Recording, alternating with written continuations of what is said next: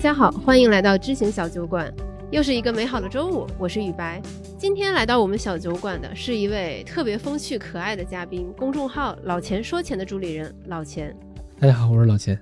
就虽然他的花名是老钱，但他其实是位九零后。然后老钱也是有知有行的老朋友。有知有行团队刚搭建起来的时候呢，老钱也刚开始做自媒体。就是我们这算是两个团队，几乎算得上是看看着彼此长大。对，这是看着彼此长大的。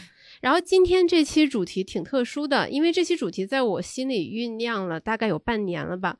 呃，如果你听过我们投资观和择偶观的那期节目，你可能会记得我们提过，我们每一次的重大人生决定，其实都相当于一场资产配置，比如选择什么专业读书，什么城市生活，选择什么样的配偶。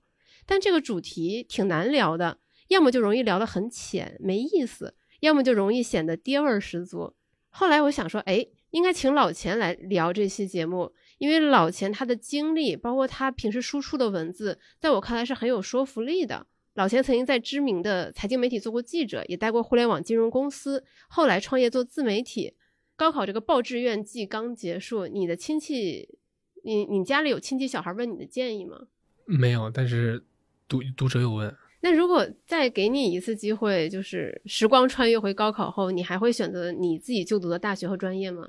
我觉得这个没法回溯，嗯，我我其实一度后悔过，对，因为当时我有两个选择啊，就是我那分儿是很很尴尬，就刚刚过一本线，嗯，然后你要么呢，你就是选一个综合性的大学，然后它算一本，要不然呢，我在二本是有一个首选的，就是我是沈阳人，那当时我可以选那个大连外国语。啊，对。那个时候看大连外国语是很好的，因为就是女生多，然后你本身男生不管是谈恋爱啊还是就业都很吃香，非常的真实啊。对我肯定的。然后，嗯，小语种又相对好找，又相对好找工作，然后竞争力也不是很大，又离家近，嗯。然后，哦，后来我去，我还是做了第一个选择，就是去了一个一本 B 段的大学，综合性大学。但我那时候就想，要是去大外了会不会爽死？但你看。那如果我去大外了，然后我又去了，比如说去国外啊，或者干干留学中介啊，那去年我就惨死了。哦，对，对吧？那比如说我大学毕业的时候，嗯，我还拿了个新东方的 offer，当时我也是，反正最后也是没去。但是如果去了的话，感觉去年也挺惨的。是，对，所以我觉得这个事儿没法回溯。对，鸡汤点说，就是当下的应该就算还还挺好的了吧？嗯，鸡汤点说就是一切都是最好的安排。对对对对，我实在不好意思说这个。那在你看来，就是城市、学校、专业在填志愿的时候，优先级应该是什么样的？嗯，其实这类话题其实一直是泛理财领域的一个每年季度性话题，每年都会讨论一下。但我发现，呃，我也跟很多读者都聊过这个事儿。我发现舆论上的主流做法是，很多家长一直在试图榨干你孩子考高考分数的所有的剩余价值。嗯，比如说我考了五百三十九，我就要选五百三十九，这。党里边最好的大学，但实际上不是这样的。就是家长其实是锚定这个分数，然后基于这个分数选一个最优解。对，就你你其实家长一直在试图帮孩子去做局部的最优解，然后你这条路他能不能走完？他第一推动力肯定他自己是否感兴趣嘛。那如果这个事儿，比如他不感兴趣，他对体制内不感兴趣。指不定哪天他遇到点什么黑天鹅，或者遇到一个被他视为榜样的人，更自由的人，那你父母规划的这条路径就彻底崩塌了，一瞬间。对，所以我觉得，嗯，追求姐这个是，就这个做法，它未必是对的。就是基于分数报志愿这个事儿，他他跟你拿拿着十万块钱预算去买房子，这个完全不一样。就是你不能按照那种预算思维去选，说我一定要买到十万块以内的最好的房子。就很多家长报志愿，其实都是本着这个心态，然后去问各种这个报志愿的顾问啊，甚至现在还还有用 AI 软件来报志愿的。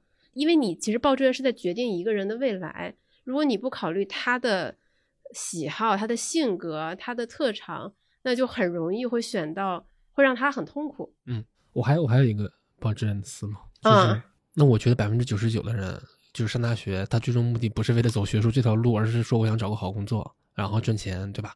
那如果你是以找到一个好工作为最终目的的话，那我们就来好好界定一下，找什么叫好的好的工作啊。然后我前两天中签了一只叫税友股份，然后我就完全不知道这家公司是干嘛的，然后我就看了他的招股书，然后招股书里面有一个数据特别有意思，呃，税友股份的招股书里说，中国有一点二亿个市场主体，市场主体就是你公司啊、个人呐、只要你自你在市场上从事交易活动，都算市场主体。啊，这一点二亿个里边呢，大概有呃三千八百五十八万个企业。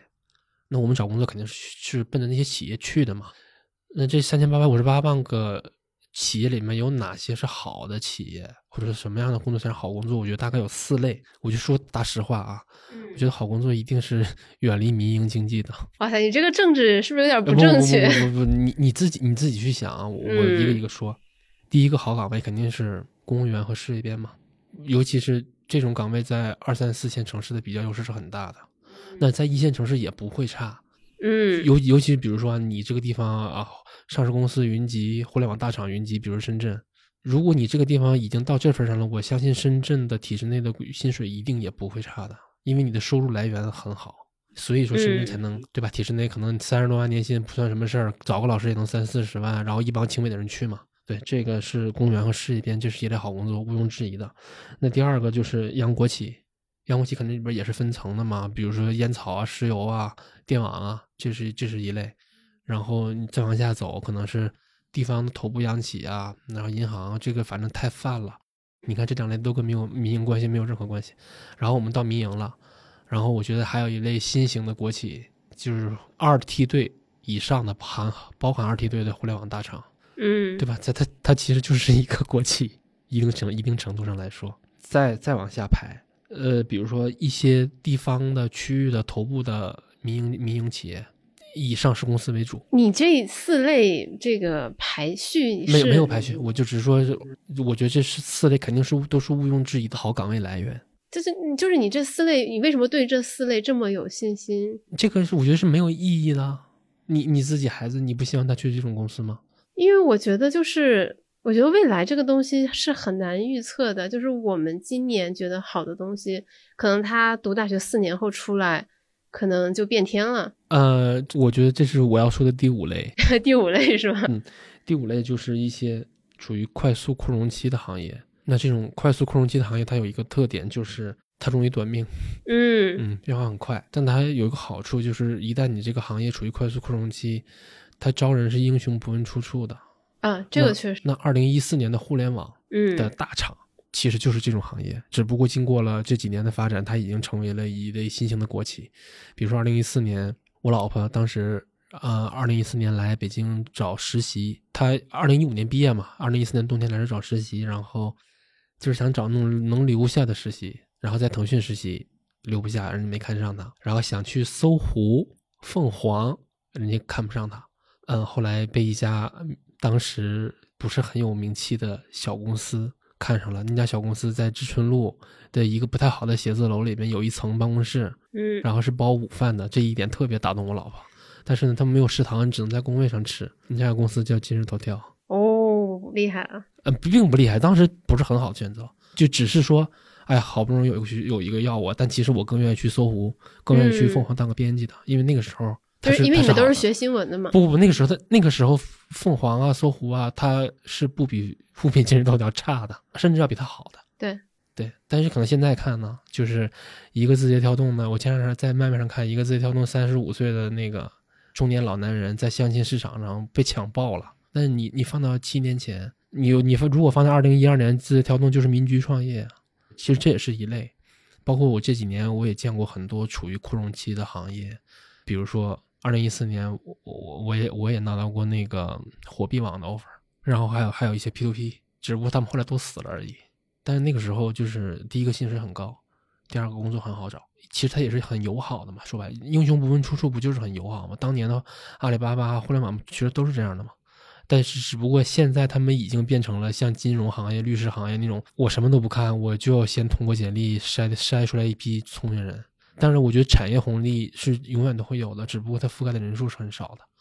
那这一类行业也算。我我刚才提出我的担忧，是因为说，其实哪怕是互联网行业，即便它在不断扩容的一些，比如说业务线，它有的时候也会说是，比如说整条裁掉。尤其对于刚毕业的大学生来说，其实是还挺不友好的。尤其在中国，就是一个风口来的越快？走得越快。但是你为什么要追求这个？你为什么要去在意这个不确定性呢？我只我只是说这五类这五类岗位算算很好的岗位。嗯那像我前面说的，就是我觉得你报专业之前，先搞清楚自己的前途，有一个模糊的认识就比较好。那我觉得，如果你不知道什么叫你的前途，那你不妨从这五类岗位里边选一选。，OK。基于我觉得基于我过往的经验，我相信你也会也会有相似的体会，就是很多人是在高考后才第一次了解到，原来这个世界上有这么多专业，很多专业名都是那个时候才知道的。所以你当时为什么要选新闻？我当时选新闻也是，哎，我其实我觉得我自己是个小镇青年，我选新闻我真的不骗你，受了两个人的影响，一个是我们那时候上学都爱看那个，那时候还是纸媒的白银时代，不算黄金时代了。我们在看天下上，然后有一个专栏作者叫刘源儿，特别爱看黄腔，但是写写稿子特写文章特别棒。然后我就看他，我就看天下这本杂志的时候就迷上他了。然后，嗯，高三那年就是我是在农村封闭的嘛。然后有一天我在嗯农村市场赶集的时候，就买了一本 GQ 的创刊号。哇，能买到创刊号？，对我们那个赶集也挺潮的，因为因为买家都是我们这帮学生嘛。然后当时我我买那个创刊号也不是因为那本杂志，好像是那本杂志送了个包，就二十五块钱，你买了一本很厚的杂志，还送你个包。就是二十五块钱买个包，送一本杂 志。对，然后在里面看到了一个，也也是一个，因为我那时候喜欢看专栏，看到一个专栏，那篇文章一篇文章就把我震到了，我至今都记得那篇文章叫《秋水》，是李海鹏写的，哦，然后就迷上李海鹏了，然后呃一查，当时不是那个李海鹏之前不是南方周末的首席嘛，嗯整个高中也一直在看看天下杂志，然后买了刘源的书、专栏集，然后就觉得哎呀这行挺好的。然后文你文科能报的本来就少，当时就想广告或者是新闻，就嗯嗯完全没有父母帮忙，父母父母帮不上任何忙啊。还有心理学专业，但心理学好像是需要一些研究什么药理，然后它属于是办办理科的。嗯我说算了吧，就新闻吧，嗯，就这么稀里糊涂的就去上了。嗯对我，我反正我感觉我自我定位就是小镇青年，就是你享受不到任何优势了，就一切都是跟着时代走。然后我就，所以我本身也是特别迷恋时代性这个东西。每个人身上都有时代性，然后你这点时代性是你一生中绝无仅有的最精彩的那一部分。所以你觉得你更多的是一个观察和记录者吗？呃，不是，我这是因为了写稿子，所以然后然后包括我还做了个知识星球嘛，里面有五千多个人，嗯我平时写公众号也是跟回读者留言嘛，所以我自认为我接触的样本量天然的还是要比别人多很多的。对我很喜欢你那个知识星球的名字叫“啊人生要选对”，嗯，因为说实话，我的第一反应是哇塞，好大的口气。嗯 就就是因为我对时代性很迷恋嘛。对，因为因为他给我的第一直觉是，就这背后应该会有故事，就是要么就是你选错过，要么就是你看到身边人走过什么弯路，才会给你这样的感慨。嗯，因为理论上你这么年轻，就是感觉很少会发出这样的感叹。我举个最简单的例子，就是我们俩都挣到了一百万，然后我们俩是一个学校毕业的，然后我们俩来北京，你比我早两年来，然后你是二零一二年买的房，我是二零一四年买的房，那我们两个同样拿出一百万买，可能差了一个客厅，不，差了一个次卧或者差了一个厕所吧。嗯但是我们俩其实如果把所有条件都放到一块儿，什么都一都是一样，那就差了这两年，可能你的房子就比我多出来一个次卧，那你说这事儿怨谁呢？嗯啊嗯，所以我就说人生人生要选对嘛，我觉得时代性是最好玩、最难以琢磨，对，但是它力量又足够强。那你当时起这个星球名的时候，有没有担心这个题目听起来会有点大？会不会会有我杠精？会我因为我这个星球的销售是通过一篇我公众号里面的一篇一篇稿子，然后我在那个稿子这边已经做了完整的全解释对，包括正式做公众号之前，媒体，嗯然后我也不闭环，我也在 P to P 行业干过，后来又就来写了那个公众号。我觉得三个行业都是都是我亲眼见证身处其中的走下坡路的行业，干一个废一个。媒体你这你这怎么干 干一个 对媒媒体废行业？媒体是没落的，然后 P to P 也是，然后嗯其实公众号现在也被短视频打的，你的打开率和在线市场都差很多。你下一个行业准备选什么？那你说这事儿怨谁呢？反正肯定不怨我，对，就我也没有，我也任何没有任何无能为力。我我会把它全部归诸于时代性，对，我我觉得我们这一代人身上这种时代性还挺明显的，因为我们俩大概应该算差不多时间毕业的。就在我们那个年代，其实最受欢迎的，可能现在我们听众挺难想象，就最受欢迎的应该是什么？比如说像宝洁啊、嗯强生啊这种外企，像什么百度、阿里这些算是二流甚至三流的一些选择。就公务员那个时候，大家也没有说特别喜欢。百度不算，平移到二零一三年、二零一四年，哦百度肯定不算，因为那时候它是中国市值对我比市值我比你还 top 早一 one 点，的嘛对我比你还早一点。对，但阿里会算的，嗯阿阿里二零一四年九月才上市的嘛，但上市了就不算了，大家就意识到，哇靠，原来互联网公司的期权这么牛逼。对，但那之前其实你谈期权，除了百度，你在任何一家谈公司谈期权都不会有人感冒的，因为这个东西它就是废纸。嗯，就包括那个时候，我我当时我发现我们那一级就是同学进学校，其实大家冲的都是比如说可能分儿最高的、最王牌的专业，就大家不会去想说，哎，四年后这个专业到底好不好就业，好不好赚钱，嗯就很简单。嗯，但我觉得这这个事儿会以后会越来越，大家其实大家都现实的，然后更更高效率的。就知道自己想要什么。对，对，所以其实无论是你做公众号也好，还是你知识星球也好，其实你其实是在收集和观察很多这个时代的样本，诶，那没有没有没有，不用拔高那么大的高度，就是赚钱之余。只是说我觉得这个事儿很有意思。OK，嗯那假设说，比如说你当时可能是有，比如说新闻理想，然后选了新闻专业，没有新闻理想，哦，嗯你不是喜喜欢那个李海鹏和，只是喜欢，只是你可以把它当成一种追星行为，但绝对没有理啊，想。就是追星行为对对对，我也对什么铁剑单刀义这种事儿极度的反感。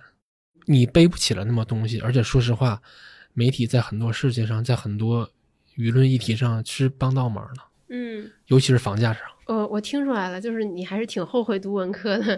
对，也不是后悔了，因为因为文科有更重要的东西。嗯嗯我是觉得你如果读文科，你一定要去点自己有意识的去点你的技能树，比如说我前面说的就是写作能力，写写文章和写写段子的能力，然后现在变成了你起码你得会点写脚本，然后拍摄剪辑的能的能力。对、嗯对，你就面对 HR，你说你是拿出来一个抖音账号已经做了那个有几十万粉丝。对，，哎，我就遇到过这种情况，因为我当时去面了一家杂志社，啊，我和另外一个学生，我们俩就是学校都不是都不是太好吧，然后最后他进去了，就直接可以管人了，因为那个哥们儿他就是亮出来了一个几十万的微那个微博。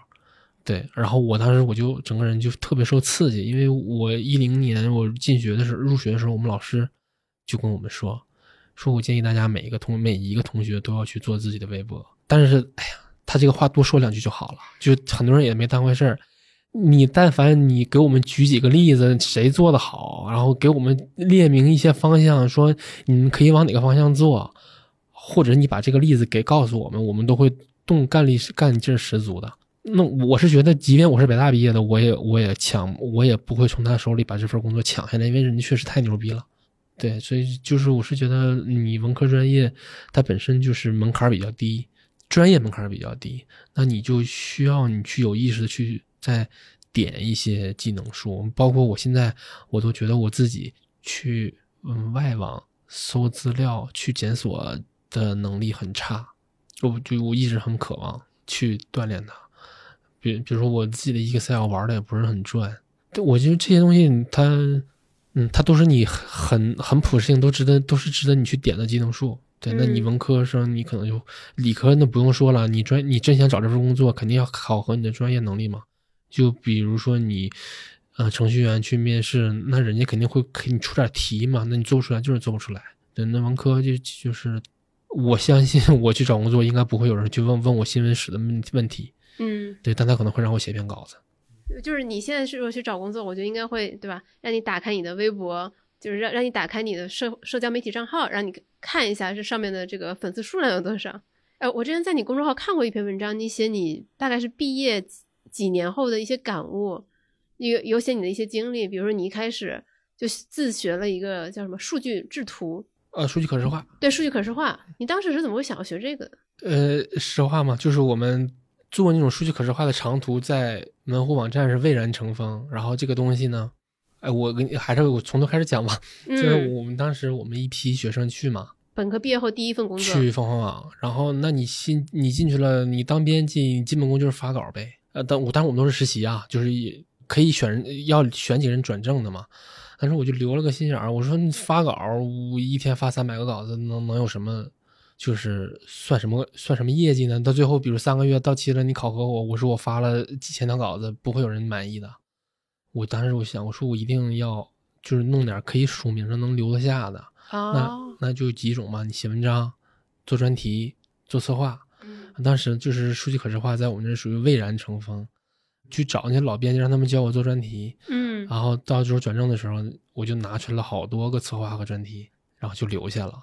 然后那个时候呢，嗯，我们做数据可视化那个栏目是一个女同事，然后我就特别羡慕她，因为我觉得这个这个策划好像我们组里边除了她没有人能做。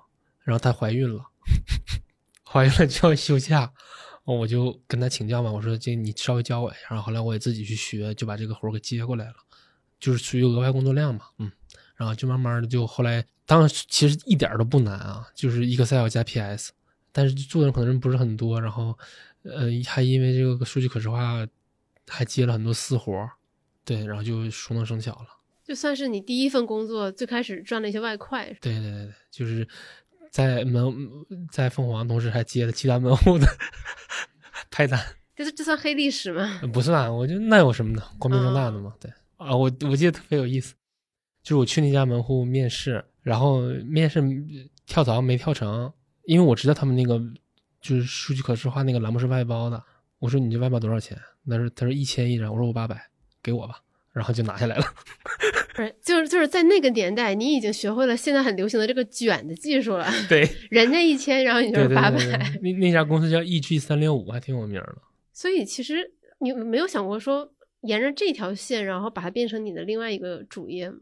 啊，没有，当时就是工作需要嘛。工作需要对哦对，对，就我我其实职业规划意识很差很弱。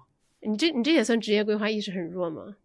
对啊，就是单纯想多挣点钱，或者是哪个地哪个行业好一点嘛。就包括后来为什么去 P to P，就是因为 P to P 属于扩容期，所以说它招人门槛很低，英雄不问出处。然后我发现大量的门户网站的财经频道的同事都往那边跳。都去了，就是因为给的多，没有那么多原因。就就我也、我也嗯成了其中的一员，就跟着走了。嗯，对。你会后悔这段经历吗？不后悔啊，那我挣钱就赚到了。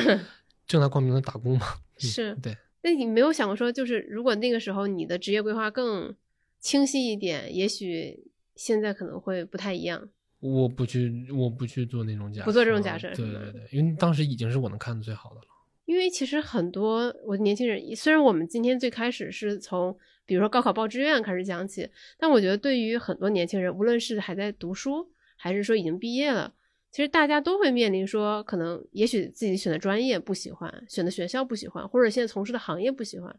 那么对于这些人来说，你有什么好的建议吗？比如说像你一样，像你的话，你看你会自学一些其他的技能，我说实话啊，我我没什么建议，我是觉得只要你在大城市待着，这个环境就会给你很多机会。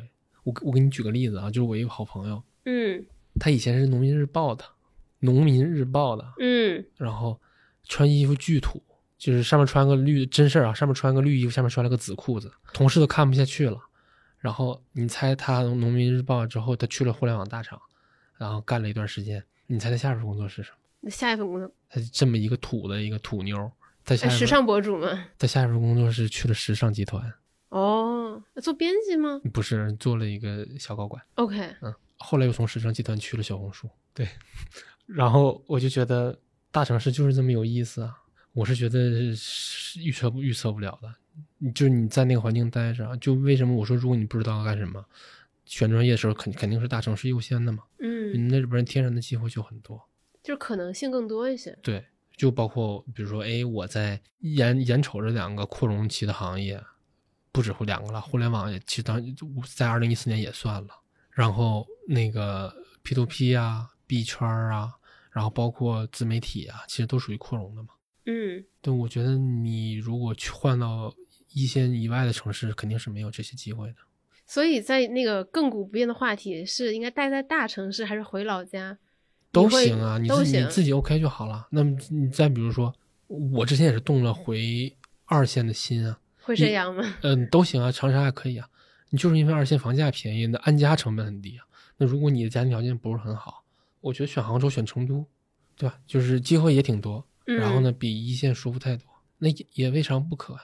那那比如说，那如果我就干那个嗯传媒公司干乙方，嗯那我为什么要在北京、在杭州干呢？我为啥不去长沙呢？对吧？长沙那地方那地方公司多了去了，房价才一万多。看出来了，现在是一个长沙宣传大使。呃，也不算了，就比如或者是比如医生、老师啊、律师啊，然后这种职业，我觉得一线未必都是什么好好的那个选择，因为你在二线是一样的，它比较优势更爽啊。我而且我我也不信你在这些行业通过正当手段能买得起房，那为啥不去二线？但是可能因为比如说一线城市，它可能比如说潜在的机会多，就你的可能就是所谓的反脆弱的能力，我感觉会强一些。嗯，那在你无论是你写公众号这几年，还有包括做知识星球这几年，有没有让你印象特别深刻的几个故事或者样本？我是觉得我那公众号还有知识星球接触到的好像都是中产阶级的群体，然后反正看了很多喜怒哀乐吧。反正我总结出来基本上就是几样东西，第一个就是大家 工作，这是一个这是一类了。第二第二一类就是决定你身价的东西，那就是房子和股票喽。嗯嗯，那基金其实本质上也是股票。那房子我就我我也做过，我说你你们都是什么时候买的？第一次买的房子，大部分都是三十岁之前。那如果大家大家比如说，如果大家的平均买房年龄都是二十七岁，那其实你有没有从房子上赚到钱，很大程度上就跟你是哪年生的有很大的关系。对，大量的人都是二零二零一七年、二零一八年买的，其实他们就挺惨的。对，尤其是买在北京，买在深圳还好，买在深圳已经、已经嗯已经大赚了。但是上海这是属于二零二零年才刚刚爬起来的，嗯那北京到现在都还没有没涨没涨回到二零一七年巅峰的时候。对，对，就是嗯包括大家为你跟你的这个身价有关的这个东西。这个又回到你提的那个时代性。对，然后另外一个就是择偶，这也是很重要的一个事儿。我觉得一定程度、一定程度上来说，它比工作还要重要，怎么说？因为你换你换配偶的成本和难度太大了，换工作很容易啊。哦，我以为你说择偶是那些，比如说结了婚的人，他的状态跟不结婚、没有结婚的人会差很多。你主要是因为大家可能越来越有钱了吧，嗯婚姻和爱情的这个关系越来越越越淡了，嗯，它跟资产的关系越来越重了。对，但是我觉得抛开这些，也许有人不渴望婚姻，但我相信没有人不会不渴望爱情的嘛。嗯但是这择偶也是很很重要的一部分，而而且我是觉得两个人在起码在一线城市，还是两个人一起组队打怪比较好，自己打野太累了。我记得你那篇文章最后给，就是你写了一些给刚毕业的人的一些建议嘛，就是找一个能结婚的对象。哦，我这么好为人师吗？一一一，哦，对就是我我只是觉得这个事儿很香，嗯，嗯，我我就稍微解释一下，因为我觉得老钱的文字就是嗯 特别没有爹味儿的那种，所以我会比较喜欢。呃，而且你还写的就是就是房子房子房子，头几年一切为了房子。呃，其实现在我可能有点改，有点那什么，但就是你没你没买房之前，还是基金更重要，啊，真的吗？真 的真的，真的我觉得还是跟时代有关。主要是二线城市的上车难度也越来越大了。对，你跟二零一四年和跟或者跟我写那篇稿子的时候，那好像一八年，嗯，就不可同日而语。对我觉得这个难度，嗯，就是还是基金股票。对无论是从房价角度来说，还是从调控调控力度来说，现在已经跟房二。跟二零一六不是你第一个，你这个你不一定有资格买，嗯，对吧？第二个就是现在普遍房贷利率百分之五、百分之六这个区间，它也不是很友好。我我记得我在那个重庆买的时候，嗯，打八五折利率，那是那是那二零一七年初，二零一六年末嘛。嗯但是二零一八年就完全不一样了。对，就反正我现在觉得，我觉得，嗯，如果让我第一个吹的话，我先吹基金。先吹基金。对，但但是就是你房子肯定是用来住的嘛，但你肯定是刚需啊。但我是觉得刚需肯定不是你想要，刚需是你买得起。所以我相信，包括为什么基金经理还会去讨论学区房，他肯定还是需要的嘛，他还不是真正的有钱，对吧？嗯，是确实，你说你要买个三千万的房子，那学区肯定是送的。那你要买一个八百万的老破小，那基本上有一半是学区。对，就是我是觉得你你你到了已经到了基金经理那个层次，你还是要去研究学区房。那说白了，还不是说你不是真有钱之前，你对房子的需求就是刚需吗？对吧？确实，你你小孩子要学区房，爸妈可能要一个养老房，你自己可能要一个有孩子之后，你从一个两居室可能对刚三居是刚需。对，这这些事是无可无法避免的，包括你不知道投什么了，那我去团结湖那边买个老破小，一个月房租能能收九千块钱，它也算是一个投资资产啊。嗯，不过你毕业这七年，如果总结三条经验教训、心得，总结三条心得，我觉得第一个就是很重要的，就是保，就是健康真的很重要。这是因为你开始做保险了之后？不是不是不是，是我我在朋友公司借了个办公室，不借了一个工位。然后我自己在家呢，我我我写了一阵，我累了，我就去那个沙发上躺着了。但我去朋友公司那儿，比如说我八点到，我干到十一点半，我已经背呀、脖子啊就已经不行了。包括就是现在，包括我日常很大的精力都是在保持健康。我是觉得这个事儿是是拼不动了，有点儿。我觉得这个事很真的很重要。然后有一些有的时候，我我在那个去健身房。看到一些身材特别好的男生，我觉得好羡慕啊！就是也不不是，倒不是羡慕那身腱子肉，就是那种啊青春感不油腻，我觉得好好啊！就对啊。你现在觉得自己是属于亚健康状态吗？我现在已经好很多了，我现在是大概一百啊六十多斤，我之前是一百九十斤的，那个时候就就很差，状状态真的非常差。对啊，我那次那次去体检，然后那个大夫说。小伙子，你有轻度脂肪肝的趋势啊！我当时我都快乐完了，因为我我那个我一百九十斤的时候说我是重度脂肪肝，啊，现在是有轻度脂肪肝的趋势。我说我说我太健康了，太开心了是吧？对对对，我觉得这是一点。第二点就是，我这两年虽然我干了从事几个行业，其实都是慢慢走向夕阳行业，但是我觉得就是有有两件事，其实是我特别庆幸我做了的。嗯。第一个就是写微博、写公众号、写知识星球，本质上是一样的，它是可积累的。但我之前给人在去上班给人打工，我是没有这种感觉的。但是现在这个东西，就是我我是明确能感觉到这个事儿，不管它有没有意义，这件事都是我是能看得见、摸得着的。我的我的所有成果都是可视的，这个特别好。那同样有同样道理的就是投资嘛。那如果我，比如说我毕业了，我去找一家公司，那如果我在大学我已经炒了四年的股，我可以直接把我的账户一打开，给他看我的净值曲线。那其实这条净值曲线其实是每一个每一天都在走的嘛，只要你去投资。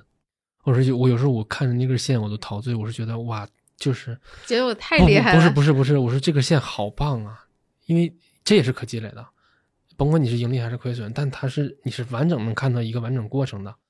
我不用去吹任何牛逼，对吧？你就把线亮出来就好了。你犯过什么错？你在关键节点做了哪些关键的决策？它是可考证的。包括我觉得公众号也是，就是你在关键时点说哪些话，你去历史下里一翻就翻得到。嗯啊，这我觉得这点太太让人陶醉了。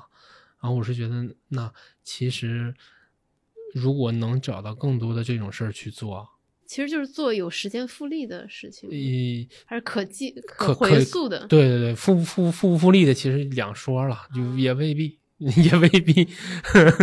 嗯，但是呢，就是这这种可记录感是可查证的，就太有魅力了。就是夜深人静的时候，翻着自己过去八百多篇文章，对，很陶醉。包括有的时候写不出来了，我就看文章，我说我靠，当时怎么能就能写出来写这么好？对，我说我还能写，然后还能再写二十年。哎，那你会担心说自己会有那种打脸的时刻吗？不怕，就是真不怕，真真的不怕。以前会怕的，就是老觉得，啊，你写东西一定要是正确的，最好还能帮到读者。而且后来就没有这种压力了，因为也曾经他们吃过亏。但相反，我觉得就是，比如二零一八年十二月份，我写过几篇，写过稿，就什么现在还不买股票就是傻子、大傻子这种的。但是那个节点去那个择时是超级正确的。就那篇稿子，其实就嗯偷懒写的。嗯，核心思想就是现在便宜买吧，但是那个时候对我冲击特别大，就是说，我我在那个节点，我留下了我自己的非常明确的站队的声音，然后二零二零年二月份我也留下了，当时我其实真的其实挺怕错的，但是后来我一想，嗨，就是错不错能怎么的？就是关键是我我敢说啊，嗯就我明确站队了。那日后如果你想考察我，我有我关键节点的关键发生，我也没有打哈哈，我也没有含糊其辞，错不错的，反正我说了，所以我不怕那个啊。包括想明白了，就是啊，我我对读者也没有任何义务，我就我就没有任何心理压力了。对，嗯因为因为本来投资就是投资理财就是个人的事儿嘛，对吧？你你看任何文章都都是供你参考的，又没有人拿刀逼着你去买。那你介意分享你过去犯过的一两个比较大的错误吗？那那可多了去了。比如我买的第一套房子就错了，啊，是真的吗？真的买了一套房子，我妈还赞助了二十多，还还赞助了我二十多万，然后我直接就在普吉岛，在泰国买了套房子。你第一套房子买的是泰国的房子，，对，就是就是就是这怎么这么有国际视事野？事后看来就是错了，为什么不去买长沙？为什么不去买杭州？不去买沈阳？不是咱咱们东北人不都是在三亚买房吗？你怎么你怎么一下就买到了普吉岛？啊我也不，反正就是去那儿玩，然后就觉得觉得 OK，嗯，嗯，这事后看就是错了，你还不如在沈阳老实在沈阳买一个。是没有涨，还是说现在疫情影响？对，第一个是疫情影响，第二个就是嗯纸面财富嘛。嗯，泰国它有一个特别大的特点，就是，呃比如说同样一套公寓啊，百分之五十一是要卖给泰国人的，百分之四十九才能卖给像才能卖给外国人。啊啊，怎么一套房子不不，一一栋公寓百分有百分之五十一哦的房子是必须卖给本地人的然后外国人去买那百分之四十九。嗯哼，但本地人，首先人家本地人为为什么不自己买地盖盖别墅呢？第二个就是卖，就算人家买公寓了，本地人之间交易是很便宜的。那也就是说，你这个房子想卖，肯定肯定没有本地买家了，你只能卖给外国人。这就这就是比较差的一点，对吧？就类似的错误就太多了，包括我二零一九年年底那时候觉得，哎呀，房子够了。然后觉得应该从来没有在就是股票基金上砸过什么大钱，然后就说那个啊，一九年底嘛，对，把所有钱大绝大部分所有钱就是买一个股票吧，然后当时也是图稳，买了中买了中国平安，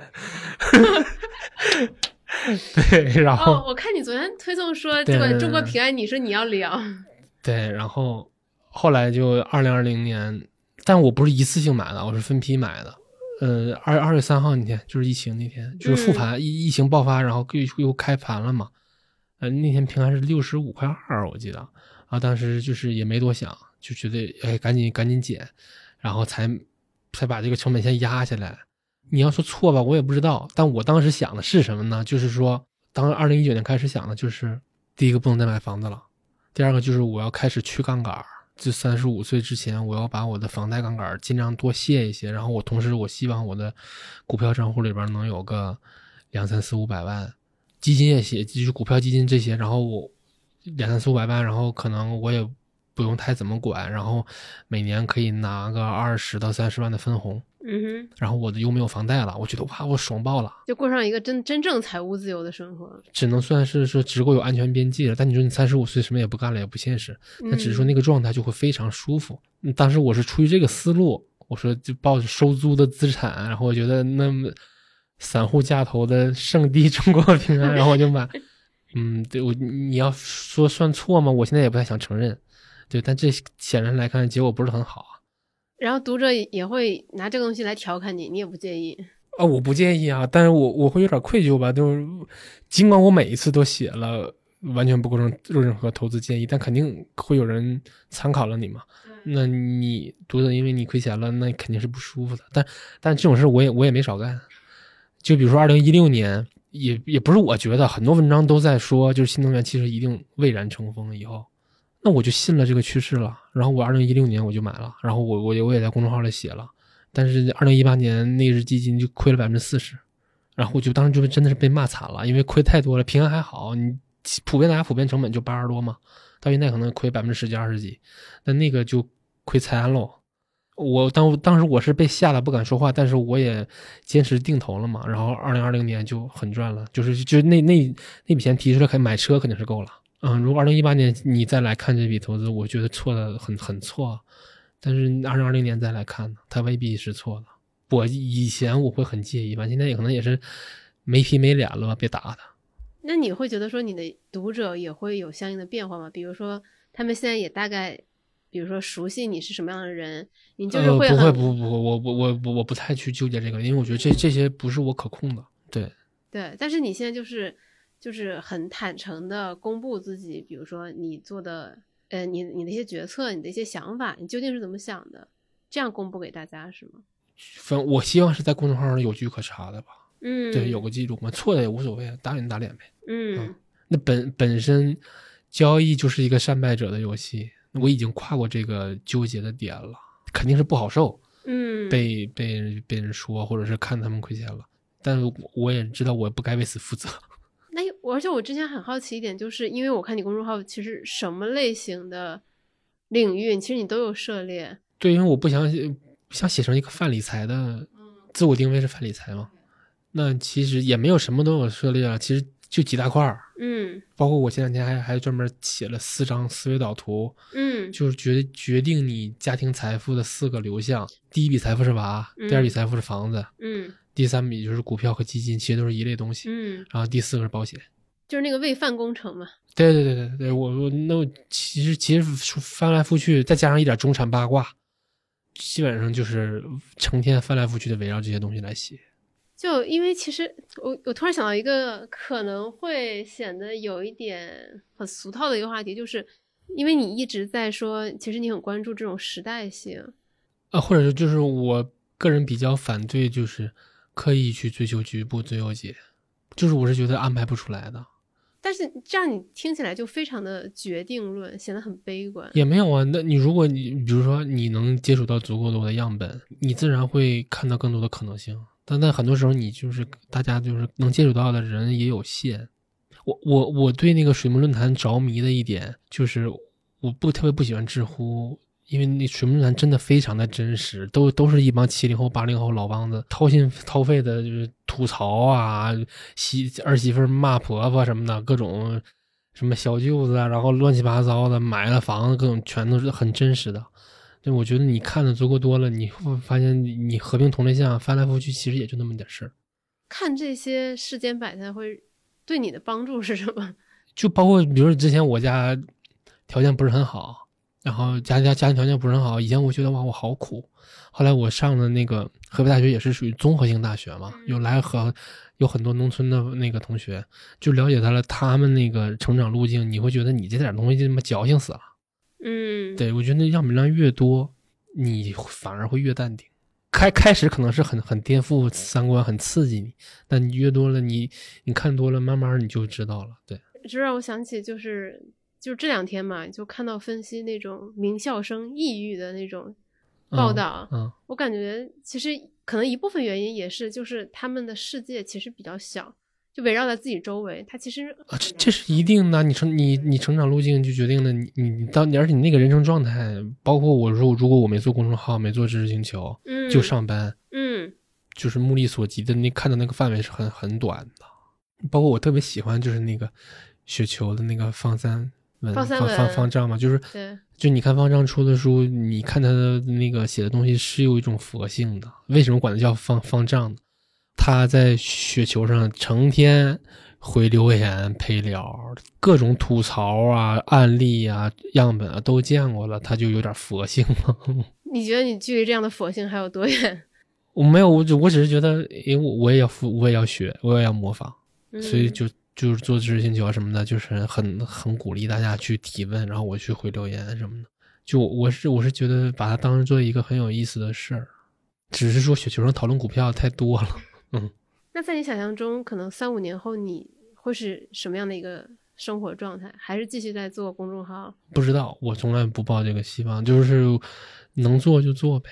嗯嗯，就或者是或者是换着，如果你是一家企业来说，你每多做一年，那你就赚一年的 ROE 嘛。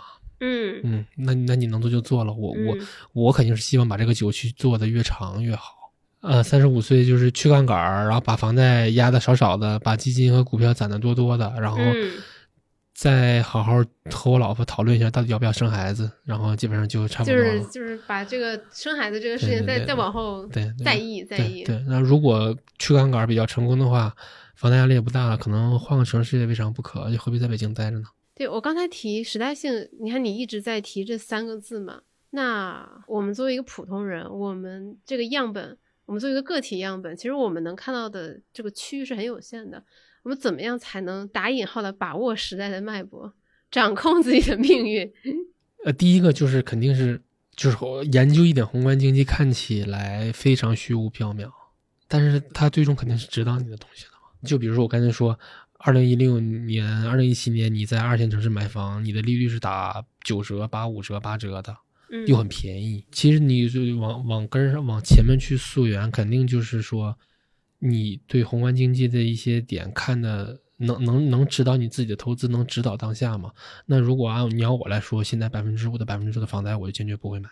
OK，对，没有没有为什么，就是，嗯，二零一七年它还那么便宜，二零二一年这么贵，在中间才四年，那我为什么不能再等一等呢？对我是觉得就是宏观。你你对宏观经济保有保持一点兴趣的话，嗯，稍作思考，一定是能指指导一下当当下的。